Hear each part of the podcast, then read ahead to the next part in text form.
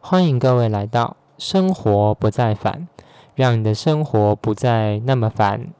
今天是第五集，今天要来分享的主题叫做比较心理。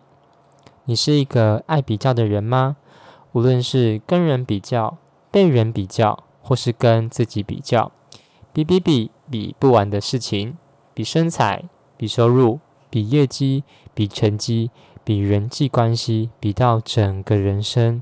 面对这么多的事情，我们因为比较的心理过得很烦躁的时候，你知道该怎么办吗？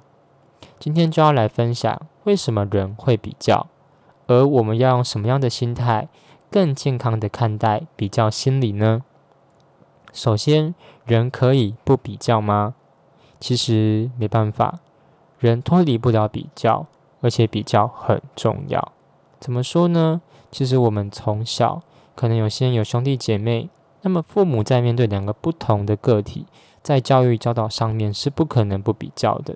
还有在求学的阶段，成绩、考试、比赛各样的竞赛，有输有赢，有好有坏，有进步有退步，就发现其实人是在比较当中成长的。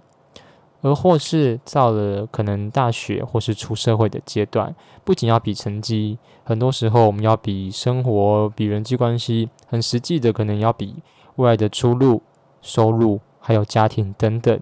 其实比较却发现是我们每一天活着没有办法逃离的一种其中一种成分哦。那么比较心理到底好还是不好？我要说比较很重要。因为比较是认识我们自己的一种方式，是原始进步的一种驱动力。但是比较不是我们的唯一，比较也不是让我们去追求别人的好，比较是让我们能够看见独特，并且活出独一无二的你。或许你都听得懂上述，但是在面对比较的时候，你觉得你还是没有办法不去焦虑、不去担心，或是不去害怕呢？其实却发现，面对比较，人还是有不同的看法。为什么会有这些人的存在呢？其实我们可能是一个过度看重比较的人，或是直接一点，我们是一个爱比较的人。那我们要来分享，为什么会有这些人的存在？第一个，比较其实跟缺乏自信有很大的关联。什么是缺乏自信？其实自信是代表。认识我们自己的程度，跟掌握我们自己的一个阶段到哪个部分，所以跟我们认识自己的管道有很大的关联。爱比较的人啊，其实大多的时候都是在比较的当中去找到自己，认识自己。但是呢，特别要鼓励这种人，其实每一个人都是独特的。上帝在造人的时候，也把每一个人不同的身份、独一无二的使命跟未来的方向放在我们的当中。所以我们在成长的阶段，我们不用靠着比较去认识我们自己。我们有很多的方式能够自我探索，可能找到你身旁的朋友，或是你爱你的家人，或是你在意的人，天天看，说不定他们有更多认识你的管道。或是你要给自己更多的空间，每一天写写日记，可能跟自己对话，或是你可以想想自己三个好的特点，不好的特点。或许你在这当中就不会因为比较的心理而会有这么大的情绪的影响哦。第二个，有可能在过去比较当中，你有很大的挫败或是创伤的经验，可能小时候或是成长的背景，某一个事件或是某一次的状态，因为比较而有很大的后悔或是很大让你没有办法饶恕的事件。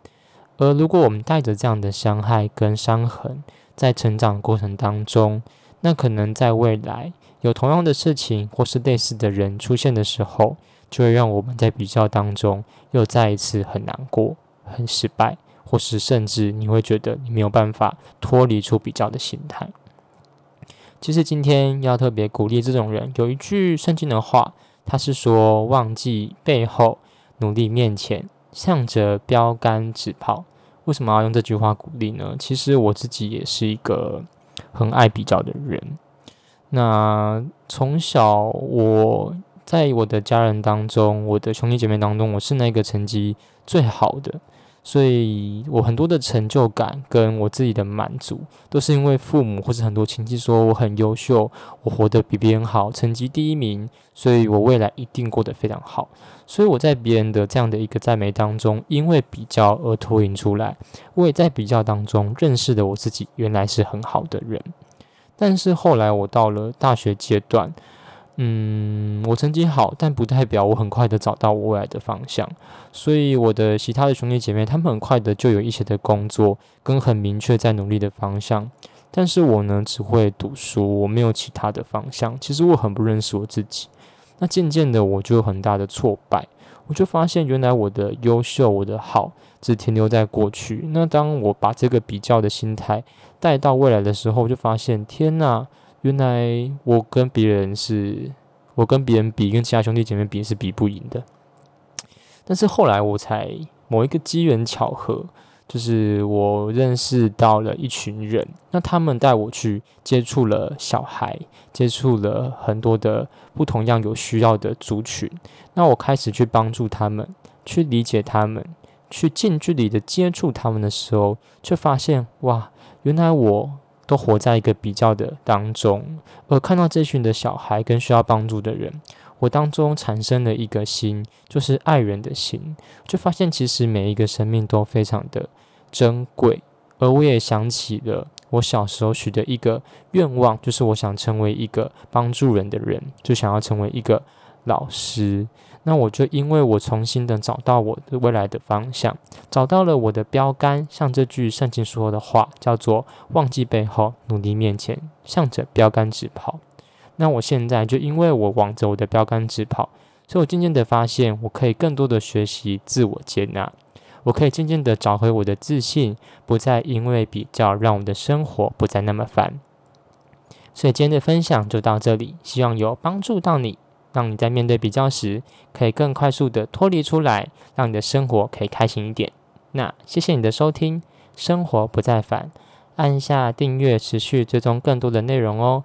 我们下回再见，拜拜。